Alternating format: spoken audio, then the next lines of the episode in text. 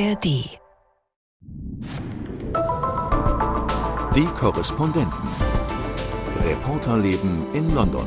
Als Nicholas Winton gestorben ist, wären es quasi 7000 Leben gewesen, die da waren, dadurch, dass er die Kinder gerettet hat.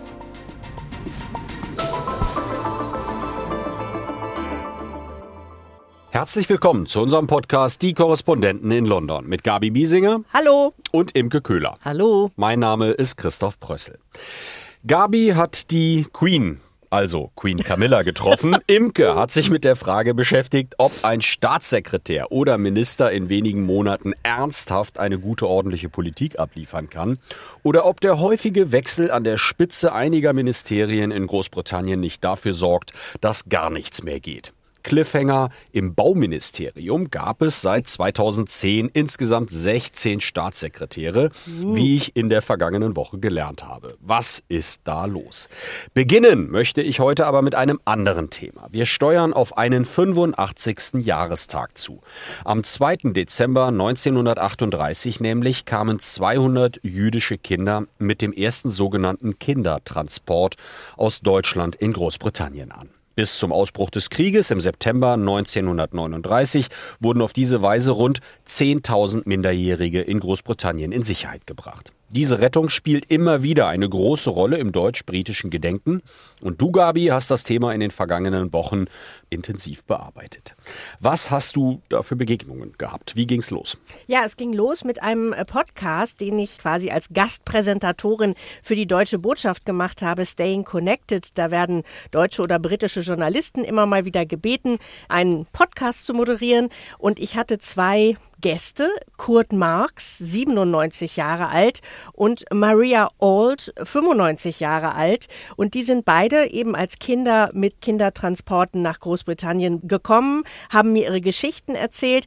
Und das brachte mich auf die Idee der Frage nachzugehen, Reicht das, wenn wir da so in Erinnerung verharren und ist das wirklich ausschließlich so ein historisches Ruhmesblatt, das alle feiern? Oder wird diese Geschichte erst vollständig, wenn man auch kritische Fragen stellt?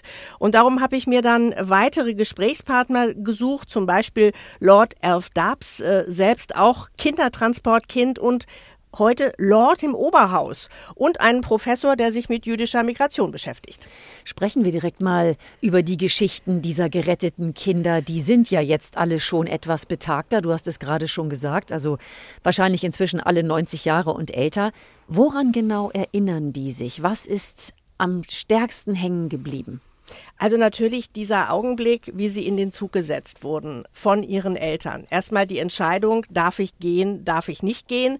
Äh, und dann in Berlin, Köln, Hamburg in den Zug gesetzt zu werden nach der Reichspogromnacht. Das war eben, als die Nationalsozialisten Synagogen und tausende jüdische Geschäfte abgebrannt haben.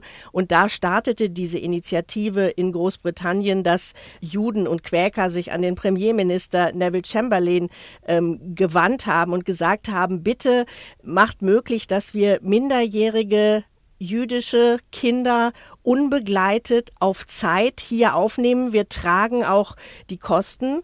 Und ähm, die Kinder, die dann gekommen sind, haben eben sehr unterschiedliche Erfahrungen gemacht. Kurt Marx zum Beispiel war in einer Familie mit mehreren Jungs. Da hat es ihm dann eigentlich ganz gut gefallen. Aber nach der Schule wollte er dann anfangen, in einer Fabrik zu arbeiten. Und dann war der Kriegsbeginn. Und dann sind ja auch Deutsche hier in Großbritannien in Internierungslager gekommen. Und er hat mir dann eben erzählt, er sei dann zum Vorarbeiter einbestellt worden in der Mittagspause und der habe ihm dann Folgendes gesagt. Then he said, you can't work here. You're an enemy alien. Er sagte, du kannst hier nicht arbeiten, du bist ein feindlicher Ausländer. Es war also so, dass ich morgens noch ein jüdischer Flüchtling war und vier Stunden später ein feindlicher Ausländer.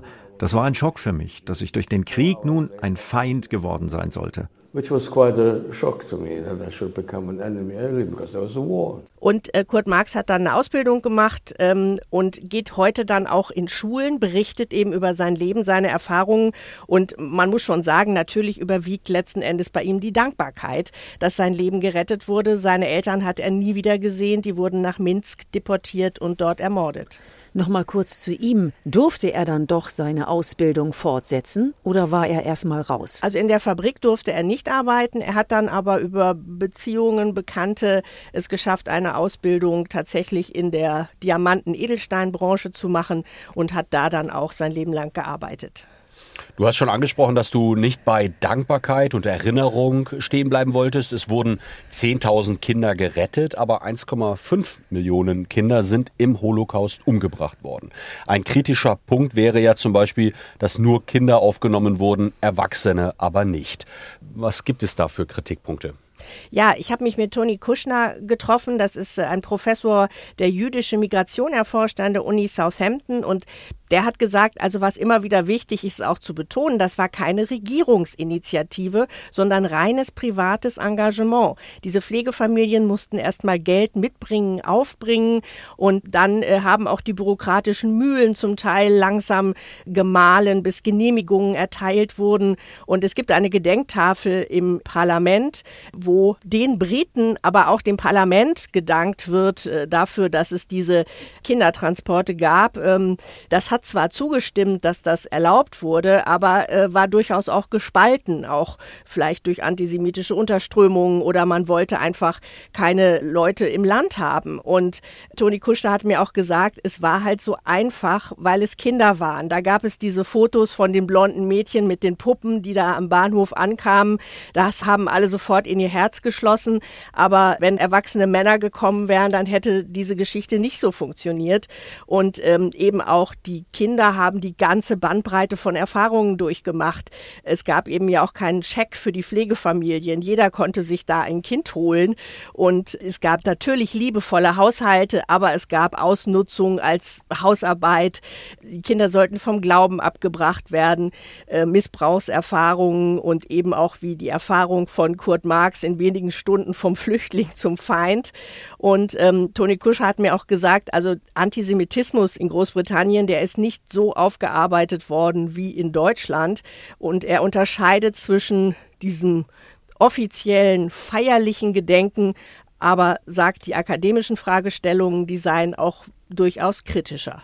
I think the Kindertransport has been written and almost performed as a morality story. Ich denke, die Kindertransportgeschichte ist formuliert und präsentiert worden als Erzählung der guten Moral.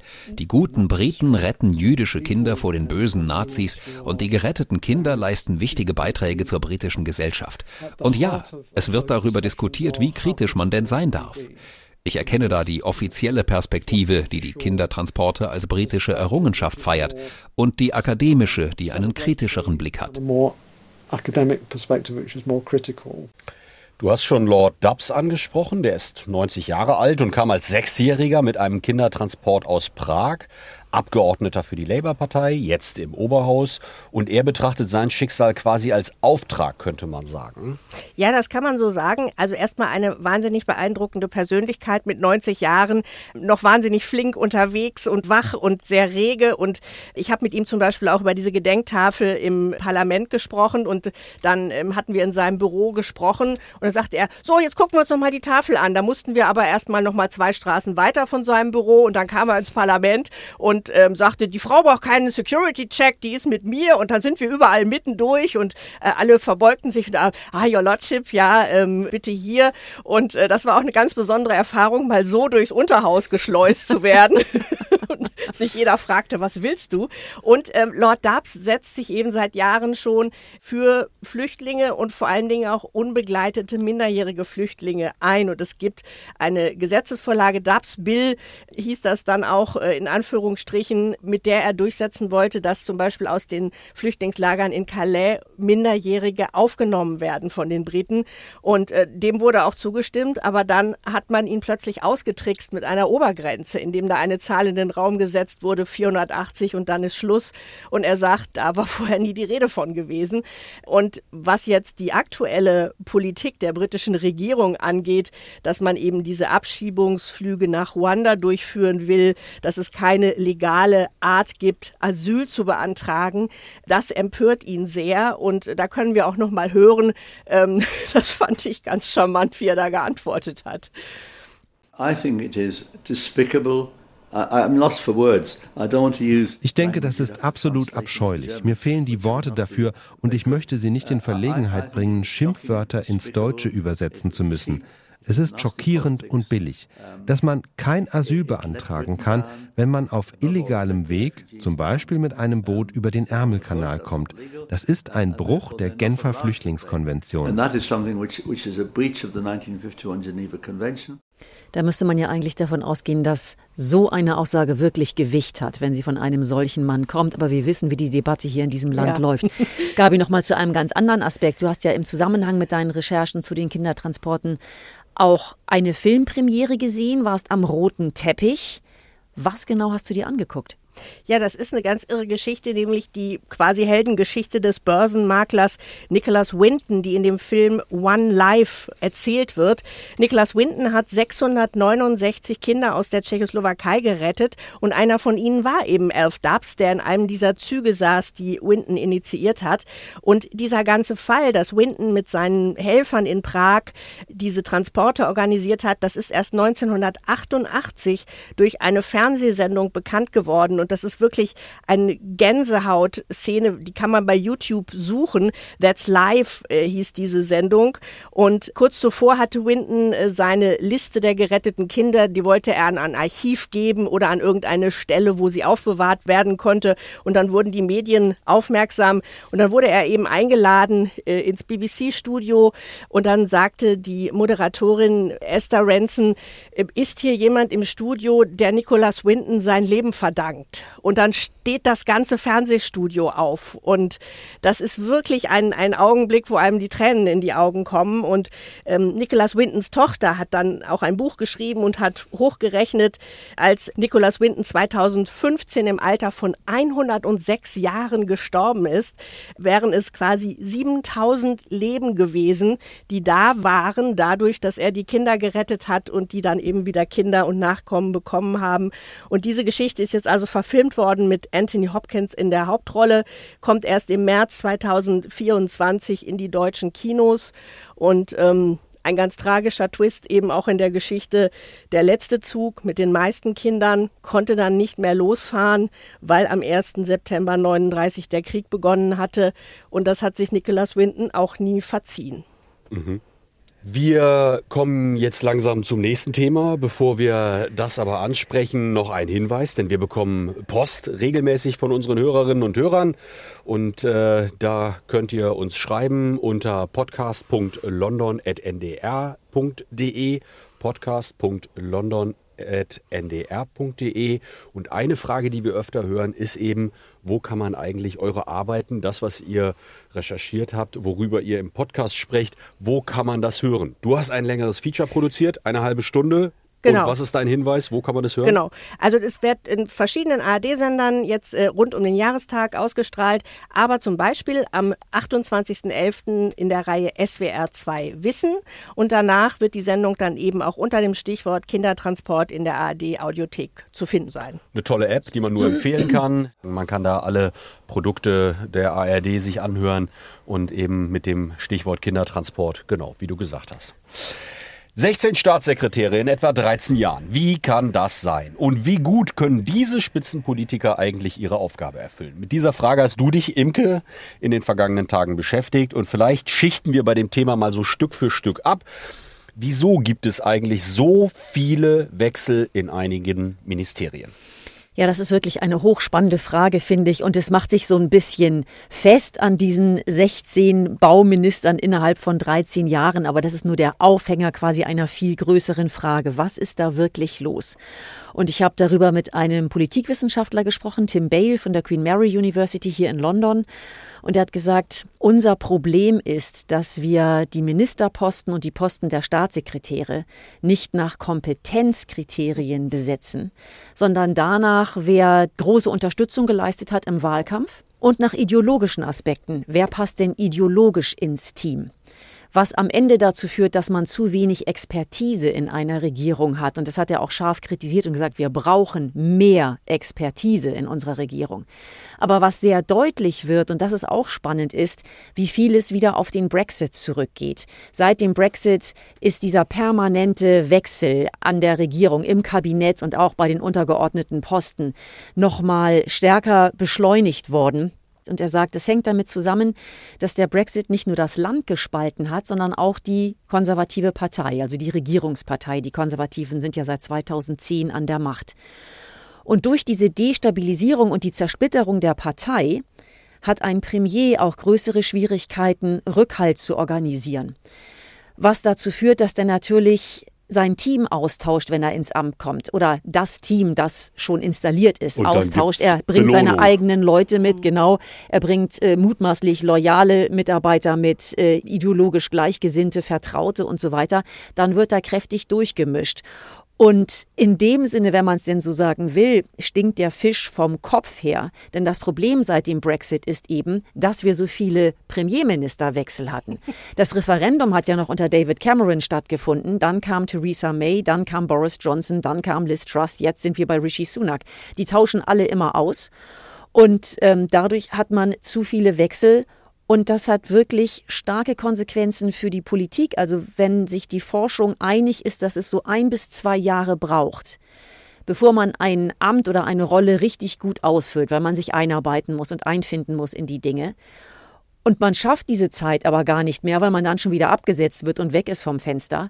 Dann bleiben natürlich Programme liegen oder es wird nicht in dem Sinne vorangetrieben, wie es sein müsste. Das hat wirklich, das hat große Konsequenzen. Also du hast ja eben schon angedeutet, dieses Bauministerium ist eigentlich nur das schöne Beispiel, an dem man halt wunderbar genau. zeigen kann, wie groß dieses Problem ist. Aber wir erleben das auch mit schnellen Wechseln im äh, Außenministerium, im Innenministerium, also wirklich dort, wo auch Kernfragen dieser Regierung entschieden werden.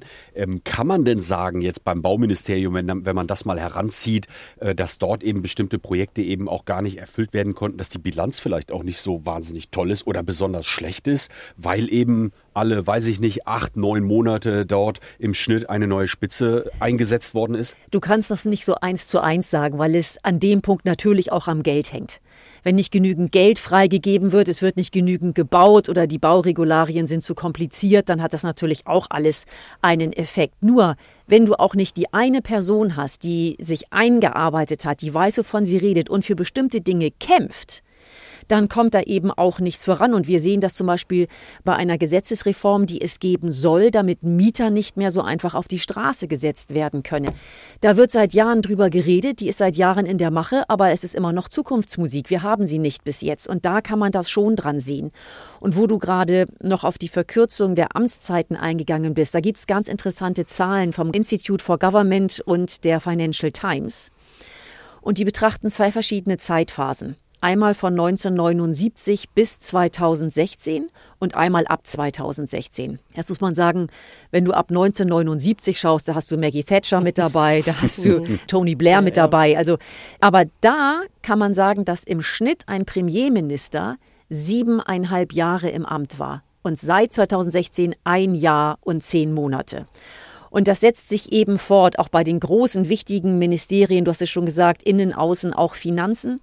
Da ist die Zeit auch runtergegangen, zum Teil auf ein Jahr und drei Monate. Das heißt, auch die absoluten Spitzenposten in einer Regierung sind mittlerweile so kurzfristig besetzt, dass es da einfach keine vernünftigen politischen Prozesse mehr gibt. Also das fand ich hochinteressant, wie es da durchwechselt. Und natürlich bringt das sehr, sehr viel Unruhe mit hinein und dann bleibt am Ende eben sehr viel liegen.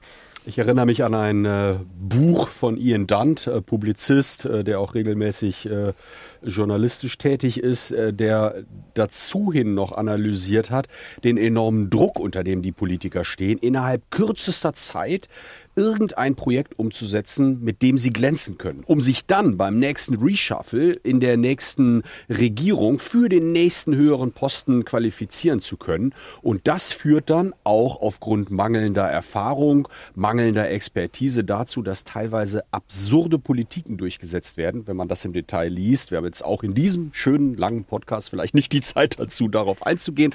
Aber wenn man das im Detail liest, ist das erschütternd und ist das eigentlich ein schreckliches Bild Bild für Demokratie hier im Vereinigten Königreich. Deutschland, den Vergleich, den können wir jetzt nicht so ganz aufmachen, ist ein bisschen anders, wäre sicherlich auch nochmal eine interessante Perspektive. Wie schätzt du das ein? Also da scheint wirklich was dran zu sein, denn das Institute for Government kommt auch zu dem Ergebnis, dass mittlerweile die Politik zu sehr auf kurzfristige Erfolge setzt und die langfristigen Strategien unter den Tisch fallen. Und natürlich brauchst du, um ein Land effektiv zu regieren, auch langfristige Strategien. Und das hat auch Tim Bale gesagt, der Politikwissenschaftler, mit dem ich gesprochen habe, dass Politik inzwischen so sehr zu einem permanenten Wahlkampf verkommen ist, mhm. dass es auch gar keine Ruhephasen mehr gibt, in denen wirklich regiert werden kann. Also sagt, früher war das so, wenn eine Partei eine Wahl gewonnen hat, dann gab es zwei Jahre mindestens, vielleicht drei Jahre, in denen regiert wurde. Es ja. wurde vernünftige Arbeit geleistet im Sinne des Landes. Mittlerweile ist das so, wenn eine neue Regierung ins Amt kommt, schaut sie sofort auf den Machterhalt und damit auf die nächste Wahl, wie sie die denn hoffentlich dann auch wieder gewinnen kann. Und dadurch kommst du in ein ganz anderes Fahrwasser, weil es immer nur noch darum geht zu performen ja, und dich nach außen hin gut darzustellen. Und das ist auch wieder einer der Gründe, weshalb dann schneller durchgewechselt wird an Regierungsmitarbeitern im Kabinett und an Staatssekretären, weil man immer meint, performen zu müssen und immer eben auch Erfolge nachweisen will. Und was auch interessant ist in dem Zusammenhang ist, dass Tim Bale sagt, kurioserweise glauben die Regierungen auch immer noch, mit Kabinettsumbildungen beim Wahlvolk zu punkten. Mhm. Das sei gar nicht der Fall. Mhm. Das ist wohl mit der Forschung nicht zu beweisen, dass das so ist, aber sie glauben, dass sie damit punkten und deswegen wird fröhlich und viel durchgewechselt. Es ist ja dann auch so, wenn man sieht, äh, dass jemand nur eine kurze Zeit äh, in einem bestimmten Job ist, dass er dann schon, sagen wir mal, eine heftige Reform durchführt, wo aber die nächsten Amtsträger über Jahre drunter leiden, weil etwas in kurzer Zeit intensiv vermurkst wurde und die anderen müssen dann quasi die Folgen tragen. Also denken wir an Liz Truss, die mit ihrem äh, mhm. kurzfristigen Haushalt alles so in Wallung gebracht hat, dass noch auf Jahre ja. die Zinsen höher sein werden und dass jemand dann auch überhaupt gar nicht mehr die Verantwortung für seine Politik tragen muss. Und in dieser Woche ja äh, wurde ein Haushalt vorgelegt quasi. Und da wurde auch immer darüber gesprochen, das war kein ökonomischer Haushalt, sondern ein politischer Haushalt. Äh, genau. Äh, innerhalb des nächsten Jahres muss gewählt werden.